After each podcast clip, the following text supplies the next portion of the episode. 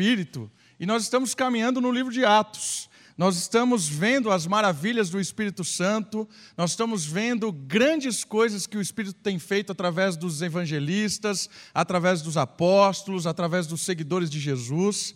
E hoje à noite nós vamos chegar num primeiro momento diferente, um momento em que a igreja ainda não vivenciou. Olha só, e é um momento interessante. O momento de hoje é um momento de crise lidando com as dificuldades na igreja de Deus. Porque esse momento ia chegar, irmãos. Imagina, chegando gente de tudo quanto é lugar, conhecendo a Cristo, fazendo parte dessa nova comunidade, fazendo parte de um lugar onde havia perseguição, onde havia muita contenda, e a igreja estava inserida num ambiente desafiador. E nós chegamos numa parte agora que o poder do Espírito vai ser nítido, ensinando a igreja a lidar com as dificuldades. O nosso, nosso bate-papo hoje à noite, olhando o texto bíblico, a ação do Espírito hoje é uma ação de cuidado, de provisão e de sabedoria. Diferente daquilo que a gente tem visto, o Espírito desceu com grande poder, transformou, renovou. Depois o Espírito veio, fez tremer a casa. O Espírito veio, abriu a prisão. O Espírito fez curas, milagres e tal. E agora é interessante, porque a atuação do Espírito nesse texto vai fazer uma grande diferença para lidar com a dificuldade que surge. E esse texto é extremamente prático e atual, porque nós vamos conseguir tirar mensagens desse texto, e você vai ver, de como lidar com as dificuldades dentro da igreja de Deus. Como lidar com, a, com aquele momento de crise, com aquela, com aquela provocação, muitas vezes, com uma situação. Abra sua Bíblia, Atos capítulo 6. Eu vou ler o verso todo, né? Do o verso todo não, os sete versos, e depois nós vamos fazendo comentários a respeito de trechos da palavra de Deus. Olha só o que diz Lucas no seu segundo livro.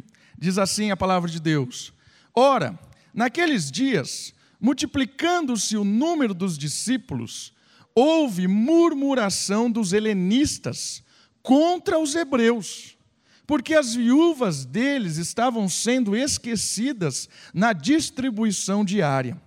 Então os doze convocaram a comunidade dos discípulos e disseram: Não é razoável que nós abandonemos a palavra de Deus para servir às mesas. Mas, irmãos, escolhei dentre vós sete homens de boa reputação, cheios do espírito e de sabedoria, aos quais encarregaremos deste serviço. E quanto a nós, nos consagraremos à oração e ao ministério da palavra. O parecer agradou a toda a comunidade e elegeram Estevão, homem cheio de fé e do Espírito Santo, Filipe, Prócoro, Nicanor, Timão, Pármenas e Nicalau, prosélito de Antioquia apresentaram-nos perante os apóstolos, e estes, orando-lhe, orando-lhes, impuseram as mãos. Crescia a palavra de Deus, e em Jerusalém se multiplicava o número de discípulos. Também muitíssimos sacerdotes obedeciam à fé. Irmãos, a primeira questão lidando com dificuldade que eu percebo no texto e eu quero provocar você a olhar é que lidando com as diferenças é um aspecto importante. Você percebe o que está no primeiro versículo? Houve uma murmuração dos helenistas contra os hebreus. Pessoas diferentes. Os helenistas, provavelmente judeus, que foram dispersos ah, pela perseguição, e eles foram ah, helenizados, ou seja, eles receberam muita influência da cultura grega. Então, de certa forma, talvez esses judeus tenham até perdido a sua, a sua cultura, não falavam mais o hebraico, não estavam mais associados com todos os ritos judaicos. Então, eram, era um povo que foi disperso e voltou para uma situação, voltou para Jerusalém e se uniu na, a, nessa nova fé que era o cristianismo, judeus influenciados pela cultura grega. E os outros são os hebreus, ou seja, aqueles que se converteram a Cristo, mas eles tinham uma tradição judaica mais forte. Provavelmente eram hebreus, conheciam a lei de Deus e reconheceram a Jesus como Messias. Então nós temos um aspecto completamente diferente já aí duas comunidades diferentes, dois, ah, duas situações, dois contextos diferentes. E a igreja é assim, irmãos. Sabe como é a igreja? A igreja está ali, o primeiro ponto. Cada um carrega consigo uma história. É isso que é a igreja. Você chegou aqui com a sua história, com a sua criação, o seu jeito de ver o mundo, o seu jeito de, de lidar com o seu pai, com a sua mãe, os seus traumas, as suas alegrias. Você chegou na igreja assim, já formado. Cristo te lavou, te libertou, mas você chegou com uma história. E de repente vem uma outra pessoa que também foi liberta por Cristo e chegou com uma história completamente diferente. E aí essas pessoas se juntam no mesmo lugar, debaixo de um único Senhor que é Cristo. E tem diferenças, irmãos. Então, é importante nós aprendermos a lidar com essas diferenças. Porque se nós não lidamos com essas diferenças, nós não vamos conviver uns com os outros. Não sei se você já percebeu, mas a, a, a a gente tem a, a pessoas que formam amizades aqui dentro da igreja, mas que são completamente diferentes. Pensam diferentes, sonham diferentes, estão em fases diferentes de vida. E é importante, irmãos, nós entendermos isso. É importante nós respeitarmos isso. Porque senão a gente vai viver numa constante briga, numa constante murmuração, numa uma constante depressão. A gente não consegue lidar com as diferenças. Eu fico imaginando os apóstolos. Olha os apóstolos. Jesus chama um cobrador de impostos para fazer parte. E Jesus chama um zelote. Sabe o que é um zelote? O zelote é aquele cara que queria derrubar o império de todos os jeitos. Queria derrubar e, e, e ele acreditava piamente que o Messias viria, destruiria o Império Romano, restabelecia Israel como centro do mundo. O zelote queria derrubar as forças políticas. E o cobrador de impostos era aquele que fazia parte do sistema. E esses dois, juntos, debaixo de um único Senhor. Eu fico imaginando o diálogo desses caras.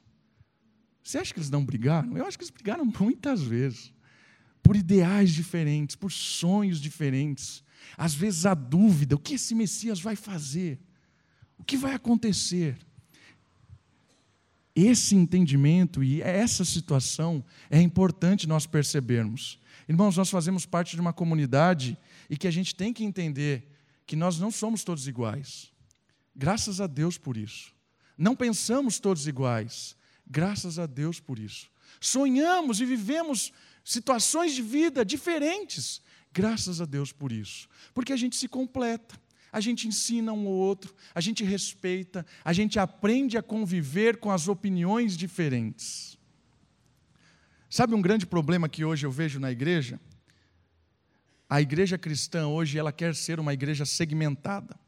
Então, você vê uma igreja que quer ser a igreja dos donos de condomínio, a igreja dos surfistas, a igreja dos que gostam de reggae, a igreja dos que odeiam bateria, a igreja de não sei o quê. E aí as igrejas começam a ser segmentadas. Irmãos, isso é um problema gravíssimo, porque Deus não segmenta ninguém. Jesus chama todo mundo para viver ali e conviver, amar, se respeitar, perdoar. A igreja, irmãos, eu, eu gosto de pensar na igreja como a arca de Noé. Imagina todos aqueles bichos lá dentro, tudo diferente, aquele fedor que deveria ser, mas fora dali era a morte. Ou na arca, ou morte. Aprenda a viver aqui durante um ano dentro dessa arca, um ano só. A igreja, talvez você viva na igreja muito mais do que um ano, né? Mas fora dela é morte. Então aprenda através do Espírito Santo, a lidar com as diferenças. Essa é uma grande e uma primeira lição do texto bíblico. Segundo tópico que eu levantei aí é que precisamos abrir, a, na igreja, deixamos quem nós somos para nos identificarmos como cristãos. Ou seja, na igreja, às vezes nós, nós nos dissolvemos. Ou seja, abrimos mão de um status, de uma posição ou de algo que te caracteriza muitas vezes no mundo. No mundo você pode ser um empresário, pode ser um pedreiro, pode ser um arquiteto, pode ser um, um faxineiro, pode ser qualquer coisa que te rotulam no mundo. Mas aqui dentro você não é nada disso. Dentro do povo de Deus você é cristão. Somos todos iguais. Pouco importa a roupa que você usa, pouco importa, pouco importa quanto você tem na sua conta bancária, pouco importa isso. O que importa é o amor de Cristo que nos une. O que importa é o que Jesus fez por todos nós, perdoando os nossos pecados, nos dando vida eterna, lavando a nossa, a, a, a nossa impureza e nos trazendo para fazer parte de um povo, com pessoas diferentes. E o outro ponto, último aqui, precisamos abrir mão, muitas vezes, de algo legítimo em benefício do irmão. O que eu quero dizer com isso? Eu quero trazer um texto bíblico para me ajudar. Então abra sua Bíblia no que Paulo vai comentar a respeito dessa abrir mão de algo legítimo em favor do irmão. 1 Coríntios, capítulo 8. Primeira carta de Paulo aos Coríntios, um pouquinho para frente, Romanos, Coríntios, capítulo 8, a partir do versículo 1. Olha só que lição interessante que Paulo fala de abrir mão de algo legítimo ou seja, algo que você pode fazer, mas você abre mão em benefício das diferenças ou do irmão. Capítulo 8 de 1 Coríntios. Olha só o que diz a, a, a palavra de Deus. No que se refere às coisas sacrificadas a ídolos, reconhecemos que todos somos senhores do saber. O saber ensoberbece, mas o amor edifica. Se alguém julga saber alguma coisa, com efeito não aprendeu ainda como convém saber. Mas se alguém ama a Deus, esse é conhecido por ele. No tocante à comida sacrificada a ídolos, sabemos que o ídolo em si mesmo nada é no mundo e que não há senão um só Deus. Porque, ainda que há também alguns que se chamem deuses, quer no céu ou sobre a terra, como há muitos deuses e muitos senhores, todavia para nós há um só Deus, o Pai de quem são todas as coisas e para quem existimos, e um só Senhor, Jesus Cristo, pelo qual são todas as coisas e nós também por ele. Entretanto, não há esse conhecimento em todos, porque alguns, por efeito da familiaridade, até agora com o ídolo, ainda comem dessas coisas como a eles sacrificadas, e a consciência destes, por ser fraca, vem a contaminar-se. Não é a comida que nos recomendará a Deus, pois nada perderemos se não comermos, e nada ganharemos se comermos. Vede, porém, que esta vossa liberdade não venha de algum modo a ser tropeço para os fracos. Porque se alguém te vir a ti, que és dotado de saber à mesa, em templo de ídolos, não será a consciência do que é fraco induzida a participar de comidas sacrificadas a ídolos? E assim, por causa do teu saber, perece o irmão fraco, pelo qual Cristo morreu. E deste modo, pecando contra os irmãos, golpeando-lhes a consciência fraca, é contra Cristo que pecais. E por isso, se a comida serve de escândalo a meu irmão, nunca mais comerei carne, para que não venha a escandalizá-lo. Sabe o que ele está dizendo? Ele está dizendo o seguinte: em Corinto a, a, a situação era, era, era essa. Existia um mercado no centro da cidade de Corinto onde vendia carne. E todo mundo sabia que aquela carne era resto de sacrifício, porque os templos estavam todos em volta. Assim. Então sobrava aqui o sacerdote do sacrifício, vendia para o mercado por preço barato, e aí o mercado revendia para as pessoas. E é essa ideia. Imagine uma criança que cresceu ali, cresceu naquela cultura, vendo aquela carne toda sacrificada aos ídolos, veio ali, ele fala: nossa, essa carne é do diabo, é, é algo sujo, porque ele viveu ali, cresceu naquele ambiente. Aí veio um cristão de fora, alguém que se converteu numa ilha, uma região mais afastada, e ele não tem problema nenhum com aquela situação. É o que o texto está dizendo. Tem gente que entendeu, não existe outros deuses, não existe ninguém poderoso, existe um só Deus, e Ele é dono de todas as coisas, então não tem problema nenhum comer aquela carne. É livre, eu tenho liberdade de comer aquela carne. Mas ele olha para o irmãozinho e sabe da história daquele irmão. E ele sabe que aquele irmão está crescendo na fé, está amadurecendo, está entendendo as coisas. O que ele faz para lidar com as diferenças? Ele abre mão de uma coisa legítima que ele podia fazer em benefício do irmão. Irmãos, isso aqui é fantástico. Poderia comer, mas eu não vou comer, porque eu sei que se eu comer neste momento, nessa situação, neste contexto, o irmão vai se escandalizar. E o texto está dizendo assim: a consciência fraca é contra Cristo que pecais, golpeando-lhes a consciência fraca. Percebe o que é interessante nesse texto? É que muitas vezes, irmãos, nós não estamos dispostos a abrir mão de coisas que ofendem os outros. Tantas divisões da igreja cristã poderiam ter não ocorrido se houvessem pessoas que soubessem lidar com as diferenças. Mas muitas vezes a gente está muito forte a assumir, né? Não, isso pode, eu vou fazer isso, e se você não quer, vá embora. Irmãos, isso é terrível na igreja de Deus. E é isso que acontece muitas vezes. A gente não abre mão de um direito que nós temos em benefício de um irmão que está crescendo na fé. Por isso, irmãos, nós precisamos do Espírito Santo para entender as diferenças. O irmão que está crescendo na fé, o Espírito vai trabalhar no coraçãozinho dele. Um dia ele vai entender que ele não precisa mais fugir daquelas carnes. Não precisa mais. As coisas velhas ficaram para trás, mas demora. Um dia o irmãozinho vai entender. Vai entender. E o outro que é mais maduro, paciência. Um dia o irmãozinho vai entender e quem sabe um dia nós vamos comer carne juntos. Olha só. Vou contar uma coisa para os irmãos, que foi muito difícil eu, eu chegar na igreja evangélica. Eu cresci no catolicismo romano. E eu não sou católico nominal, eu sou católico de conhecer. Eu li Vaticano I, Vaticano II, eu li todas as confissões que você imaginar da Igreja Católica. Eu gosto disso. Eu conheço a história católica. Então, eu, eu me converti, eu tive uma crise, uma crise com Nossa Senhora Aparecida. Tive uma crise com isso.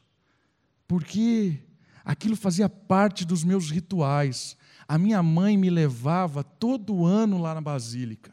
A gente entrava, a gente olhava, a gente se identificava, a gente chorava.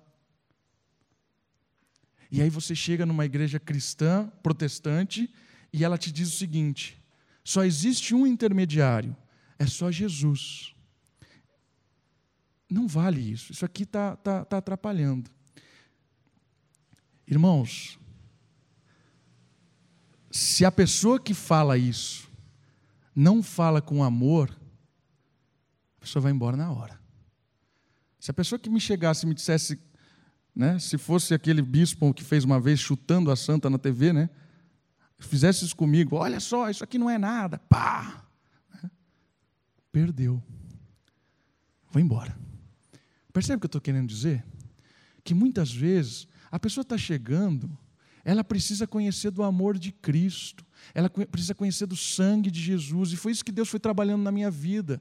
Eu fui entendendo quem era Jesus, toda aquela história que eu cresci com aquilo foi ficando de lado, as pessoas me respeitaram, e depois, quando eu estava mais aberto à conversa, aí eu perguntei, por quê? E aí alguém disse para mim, é por causa disso, disso, disso.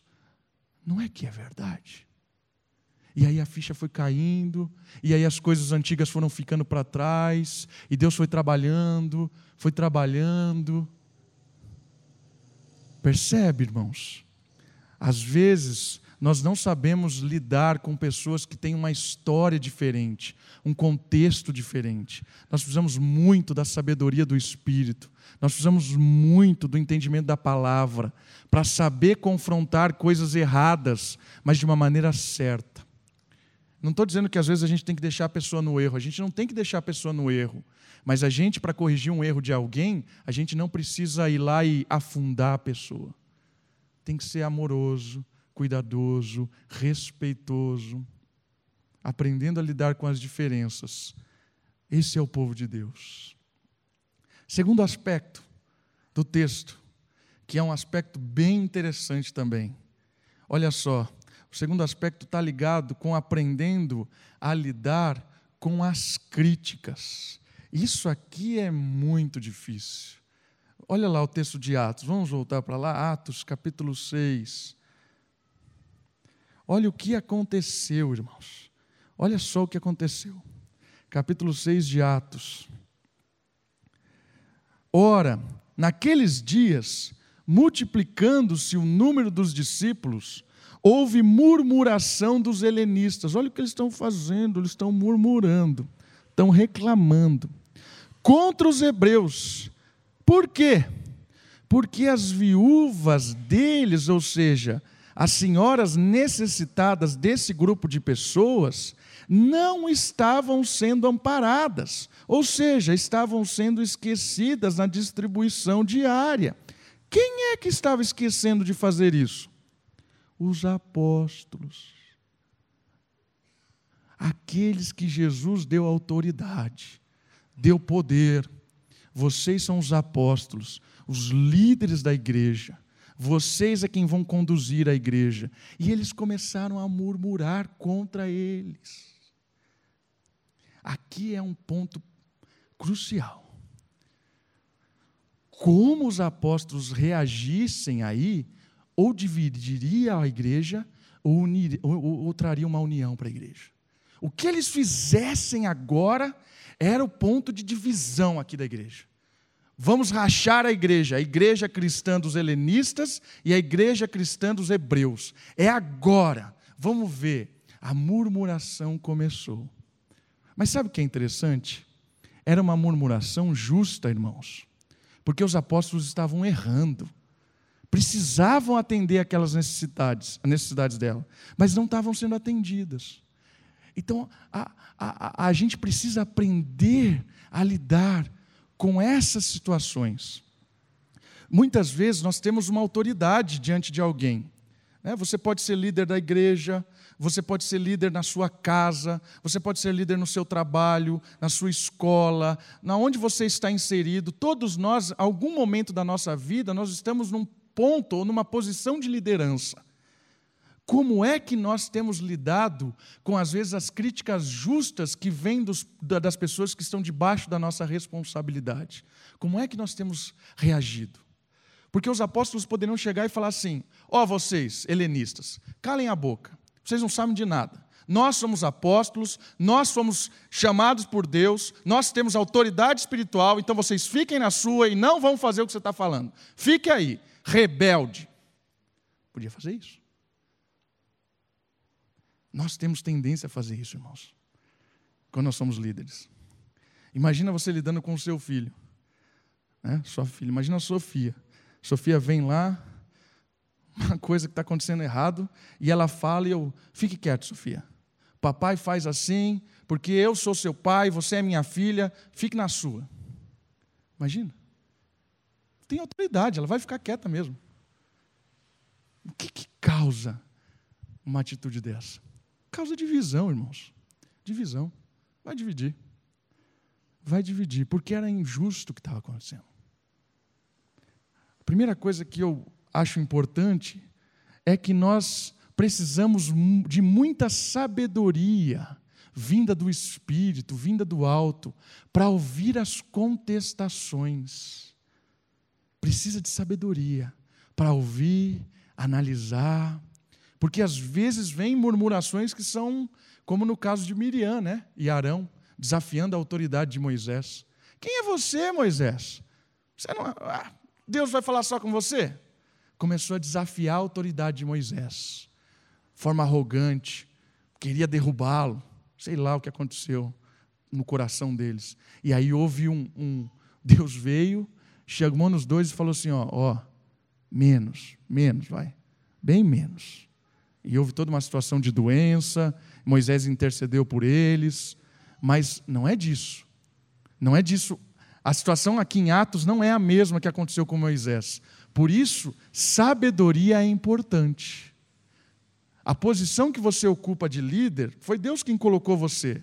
Mas você precisa da sabedoria para ouvir, para escutar de verdade, para tomar uma decisão justa, correta, uma decisão que vai trazer paz, uma, uma, uma decisão que vai causar um grande impacto em todo mundo, uma decisão que muda a direção da igreja. Foi isso que aconteceu aqui. Sabedoria do alto para ouvir as contestações. Não precisamos ter medo de reconhecer as nossas falhas. Esse é um ponto importante, porque os apóstolos, eles não ficaram com medo. Estamos errando, estamos errando mesmo. Como é que nós vamos corrigir esse erro? E eles tomam, eles tomam uma atitude magnífica aqui, irmãos. Olha o que eles fazem. Então os doze convocaram a comunidade dos discípulos e disseram: não é razoável que nós abandonemos a palavra de Deus para servir à mesa. O que eles estão dizendo? A gente não consegue tomar conta disso aqui. E se a gente começar a tomar conta de distribuir corretamente a, a necessidade, ou dar dinheiro, ou dar comida, se a gente fizer isso, a gente não vai conseguir cumprir aquilo que Deus chamou a gente para fazer. Então o que nós vamos fazer? Vamos dividir a autoridade. Mas Irmãos, escolhei dentre vós sete homens de boa reputação, cheios do espírito de sabedoria, aos quais encarregaremos deste serviço. E sabe o que é interessante nessa divisão de poder? É interessante que todos os nomes aqui, de todos os que foram eleitos aqui para exercer essa função de diaconato, todos os nomes são helenistas. Não tem hebreu. Sabe o que isso quer dizer? Nós queremos mostrar para vocês que nós vamos fazer uma distribuição do alimento justa. Então, todos os que vão administrar o alimento e o dinheiro da igreja agora são helenistas. Não são hebreus como os apóstolos, são helenistas. Divisão de poder. Olha que interessante. Não tem medo de ser corrigido. Reconhecemos que realmente estamos sendo falhos, mas a gente não vai abrir mão disso. Vamos colocar outras pessoas. E vai ser do, do meio de vocês. Vem para cá. Irmãos, isso é legal. Quando a gente, a gente recebe uma crítica no seu trabalho, na sua casa, no seu, na sua escola, peça sabedoria de Deus para ouvir a crítica. E se é realmente uma crítica verdadeira, é algo que você ou eu estamos errados, reconheça, peça perdão, mude de direção, porque não é, não, não tenha medo de corrigir as suas falhas, as minhas falhas, não tenha medo. Porque quando nós corrigimos as nossas falhas, a nossa autoridade é reforçada quando nos corrigimos. Você vê, olha o versículo 5, olha o que aconteceu. A decisão, o parecer, agradou toda a comunidade. O pessoal ficou feliz. É isso mesmo, esses caras mandam muito bem. É isso que tinha que fazer. Uniu a igreja. Todo mundo ficou satisfeito. Uma decisão justa. Quer unir a sua família? Quer unir a sua família? Ouça mais os membros da sua casa. Dê mais ouvido para eles. Converse. Perdoe. Peça perdão. Restaure. Quer ter uma equipe boa no seu trabalho? Quer ter uma equipe boa lá no seu trabalho? admita os erros, peça perdão, reconstrua relacionamentos.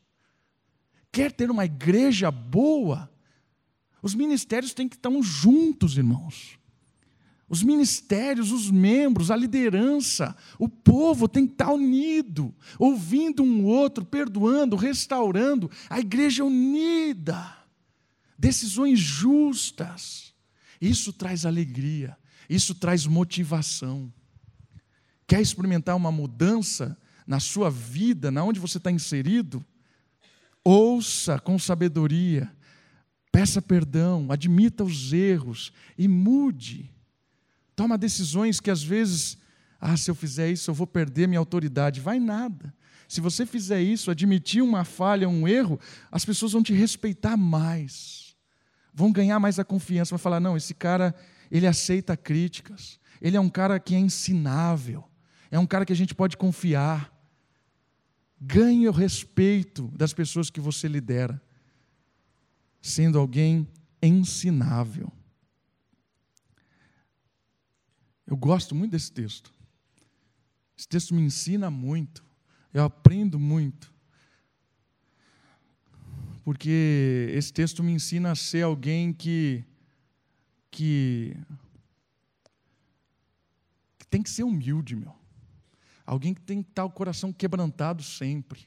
Alguém que está disposto a ouvir opiniões completamente diferentes, ouvir e falar obrigado, obrigado. Eu vou pensar. Difícil, irmãos, difícil. Mas isso agradou a comunidade. E vitória. Vitória ao povo de Deus unido. Último ponto. Lidando com a obra de Deus. Olha que interessante. O que eles fizeram? Eles chamaram pessoas para ajudar, né? Os ditos diáconos aí. Então é interessante uma coisa sobre a obra. Essa obra é uma obra séria. A obra que Deus nos chamou a realizar é uma obra séria. Como é que o texto nos revela isso? Olha só o critério usado para escolher as pessoas. Mas, versículo 3: Escolhei dentre vós sete homens de boa reputação. Primeiro critério, boa reputação. Cheios do espírito. Segundo critério que é uma pessoa cheia do Espírito? E de sabedoria. Terceiro critério. Aos quais entregaremos estes serviços. Ou seja, uma pessoa de boa reputação é uma pessoa que a comunidade reconhece ele como alguém que é correto, justo, alguém íntegro. Não é alguém que vem aqui na igreja, é um tipo de pessoa, chega lá fora, o cara é. O bairro inteiro sabe que aquele cara é um imoral. Né? O bairro inteiro sabe que ele é um baita de um vigarista, um enrolão, alguém que o tempo todo engana as pessoas, arma contendas, mas aqui na igreja ele é alguém sério, respeitável.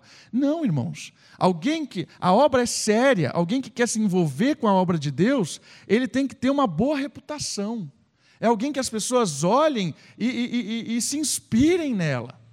Uma pessoa de confiança. Uma pessoa que não é de, de duas caras, né? uma pessoa aqui, uma pessoa lá fora. Não, a pessoa é íntegra. Porque a obra é séria, irmãos. Trabalhar para Deus é sério. Isso aqui não é só uma questão de, de alguém que vai ser líder, isso aqui é uma questão do nome de Cristo. É o nome de Cristo que está em jogo. Quando o povo de Deus é chamado, quando Jesus vai lá, perdoa os pecados, traz a pessoa do império das trevas, coloca para debaixo do seu reino, essa pessoa, ela tem a oportunidade, graças ao Espírito que agora habita nela, de deixar a antiga vida para trás e cada vez mais crescer e construir uma nova reputação. Tem um, um, um autor que diz assim: não se preocupe com a sua reputação, se preocupe em ser fiel a Deus, porque quando você é fiel a Deus, Ele faz a sua reputação.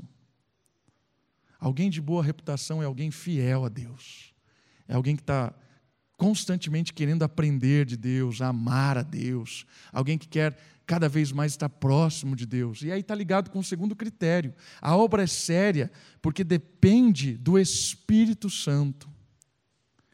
E o Espírito Santo, alguém cheio do Espírito, está ligado com uma única palavra.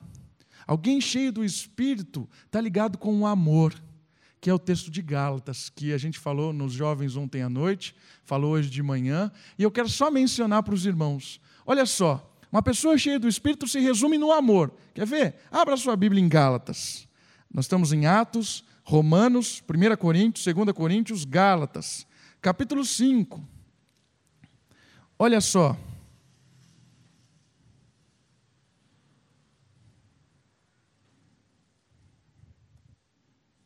Versículo 22. Uma pessoa cheia do Espírito é uma pessoa cheia de amor. Capítulo 5 de Gálatas, verso 22. Olha só, preste atenção no texto. Mas o fruto do Espírito é o amor, singular. O fruto do Espírito é o amor. O que isso quer dizer? Quer dizer, agora, o amor é como se fosse uma mexerica, presta atenção nisso. O amor é uma mexerica. A mexerica é o amor. Cada gomo que compõe a mexerica é o que vem em seguida. Alegria, paz, longanimidade, benignidade, bondade, fidelidade, mansidão, domínio próprio. A mexerica está composta de vários gominhos e a mexerica é o amor. O fruto do Espírito é o amor. Quer ser cheio do Espírito Santo? Ame a Deus sobre todas as coisas. Ame a Deus de verdade. Porque quando você ama a Deus, os frutos do Espírito são trabalhados no seu coração: domínio próprio, benignidade, paz, bondade, vai sendo trabalhado. Quanto mais você ama a Deus, mais longânimo você se torna. Quanto mais você ama a Deus, mais benigno você se torna. Quanto mais você ama a Deus, mais de paz você é um homem. Alguém que faz parte do reino de Deus, alguém que faz parte da comunidade cristã, é alguém cheio do Espírito, e a característica dessa pessoa é o amor. É interessante isso. A obra é séria. Ela requer que os seus recrutados estejam cheios do Espírito e exalem amor. E o último critério, boa reputação, cheio do Espírito. Vamos voltar para Atos capítulo 6. E de sabedoria, diz o versículo 3. A sabedoria é algo muito importante, irmãos, porque a sabedoria, ela é que nos ajuda a interpretar e, e, e, analisar a situação do dia a dia através da palavra de Deus. Uma pessoa sábia é uma pessoa que enxerga as coisas e a interpreta através dos conceitos que Deus ensina. É isso que Tiago diz. Se você não sabe lidar com as suas tribulações, com as dificuldades, clame por sabedoria, está no primeiro capítulo de Tiago. E Ele, esse Deus que está no alto, vai te dar sabedoria. E essa sabedoria é para interpretar as coisas do dia a dia de acordo com a palavra de Deus. Alguém sábio é alguém que consegue tomar decisões pautado e baseado na palavra de Deus. Boa reputação, cheio do Espírito, e sabedoria do alto. A obra é séria, irmãos. Olha só uma outra coisa interessante. O serviço deles, ou seja, desses diáconos, não estava exclusivamente em servir à mesa, mas também em anunciar o evangelho. Como é que você sabe disso? Ah, então nós dividimos aqui. Os apóstolos vão só pregar e orar, e agora esses diáconos aqui vão só servir à mesa, não vão falar do evangelho, não vão mais pregar. Como é que você sabe que isso não está correto? Porque o versículo 8 começa a história de quem? De Estevão. Um evangelista, mártir da igreja, que estava pregando. E quem é Estevão? É um dos sete. Um daqueles que foram chamados para serem diáconos aqui. Então isso é importante. Você, quando foi chamado para servir dentro da obra de Deus, isso não exclui a sua e a minha responsabilidade de anunciar o Evangelho, de testemunhar, de pregar. Algumas pessoas têm dom de evangelismo, é nítido, a pessoa fala de Jesus. O cara está falando do Corinthians, em três palavras, vira Jesus, porque o Corinthians precisa de salvação. Então, vira Jesus. O cara está falando de, sei lá, de comida, de porco e não sei o quê, e aí fala de não sei o quê, de bacon, e aí chega em Jesus, não sei como, mas ele chega em Jesus. O cara tem o dom de evangelismo. Tem gente que é nítido isso, mas tem gente que tem mais dificuldade. Mas o fato da gente não ter o dom de evangelismo não nos exclui da responsabilidade de evangelizar. Tem gente que vai se esforçar mais mesmo, vai ser mais tímido, mais, vai ser mais retraído, mas ora, Clame ao Senhor, peça sabedoria, peça o Espírito, e Ele vai te dar ousadia para testemunhar, para falar do amor de Deus. Servir na igreja não exclui a nossa necessidade de pregar o Evangelho. Quando se resolve com justiça, a obra segue crescendo. É como termina o texto, versículo 7. Crescia a palavra de Deus e em Jerusalém se multiplicava o número dos discípulos. Também muitíssimos sacerdotes obedeciam à fé. Irmãos, uma comunidade que trata justa, de uma maneira justa todas as coisas, que ouvem os problemas, que ouvem as, as, as necessidades, tenta ser alguém justo, é uma comunidade que cresce. Uma família que preza pela justiça é uma família que realmente se edifica, que cresce no amor. Uma empresa, qualquer coisa, irmãos, qualquer situação em que você esteja inserido, onde você tiver responsabilidade e você for justo, íntegro e reto, Deus abençoa. O reino chega e há transformação. O reino chega e há prosperidade. Isso é maravilhoso. Porque duas palavras definem o reino de Deus: justiça e paz. Onde o reino chega, chega justiça e paz. Essa é a função do reino. Terminando com uma frase. Olha lá, no deserto, uma flor no deserto. Isso aqui é, é o reino de Deus. Uma flor no deserto, isso é o reino, irmãos.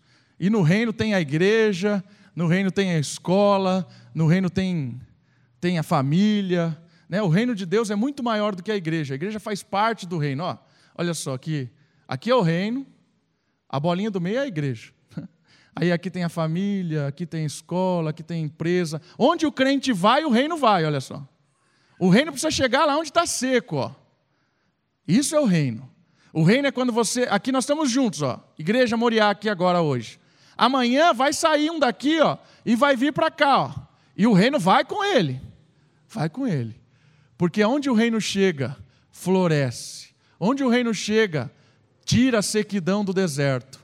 Se queremos uma igreja forte e que cresce, precisamos encarar as dificuldades e lidar com cada uma delas com justiça e debaixo do amor e do cuidado de Deus. O Senhor faz a gente crescer onde quer que nós estejamos, quando nós nos quebrantamos e pedimos que Ele nos encha com o Espírito que é o amor. Vamos orar? Abaixe sua cabeça, feche seus olhos, clame ao Senhor para que o amor reine na sua mente, no seu coração e na nossa igreja, nossa família, em todos os lugares.